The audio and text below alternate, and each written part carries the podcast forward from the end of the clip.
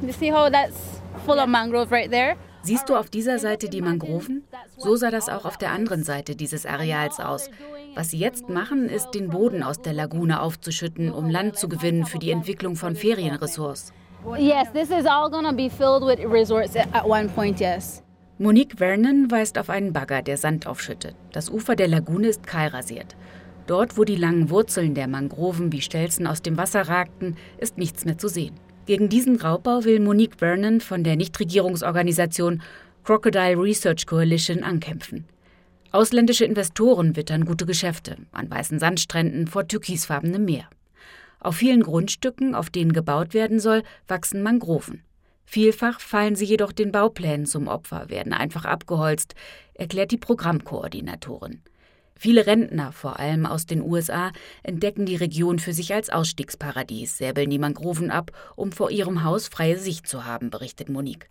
Sie geht regelmäßig von Tür zu Tür, um Bewusstsein zu schaffen für die Notwendigkeit des Schutzes der Mangroven. Denn abgesehen von allgemeiner Ignoranz in Umweltbelangen würden viele ihre Bedeutung gar nicht kennen. Uh, Gerade angesichts des Klimawandels sind Mangroven wichtig, weil sie effiziente Kohlenstoffspeicher sind und damit zum Klimaschutz beitragen. Außerdem bieten sie einen natürlichen Lebensraum für eine Vielzahl von Spezies, Fische, Krokodile. Zudem bremsen Mangroven die Stürme ab, schützen die Küsten.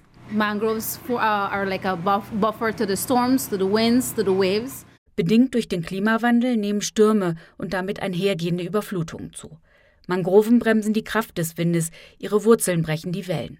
Eine Woge, die durch einen 200 Meter breiten Mangrovengürtel brandet, verliert dabei mindestens 75 Prozent ihrer Energie, sagen Experten. Eigentlich sind Mangroven im Belize gesetzlich geschützt, erklärt Monique. Doch durch die korrupten Strukturen einerseits und den Klimawandel und die steigenden Temperaturen andererseits sei ihr Bestand ernsthaft bedroht. Langfristig werde damit eine wichtige Einnahmequelle für einen Großteil der Bevölkerung gefährdet. Der Fischfang, der eine Quelle für Nahrungsmittel ist, und auch die Mangroventouren, die den Touristen angeboten werden.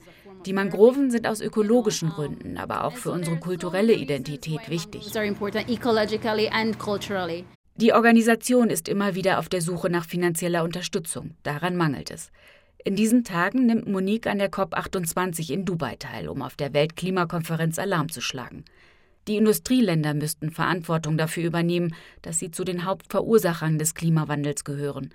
Kleine Länder wie Belize, die selbst kaum dazu beigetragen haben, würden die Folgen am stärksten zu spüren bekommen und ohne Unterstützung nicht die Mittel aufbringen können, um sich für den Klimawandel zu rüsten, geschweige denn gegen ihn anzugehen. Ich will zumindest die Gelegenheit nutzen, den Leuten zu sagen, was hier passiert. Der Klimawandel trifft uns. Wir arbeiten an Lösungen, aber dafür brauchen wir Geld. Wenn ihr uns Ressourcen gebt, könnten wir so viel für Belize tun. RBB 24 Inforadio vom Rundfunk Berlin-Brandenburg.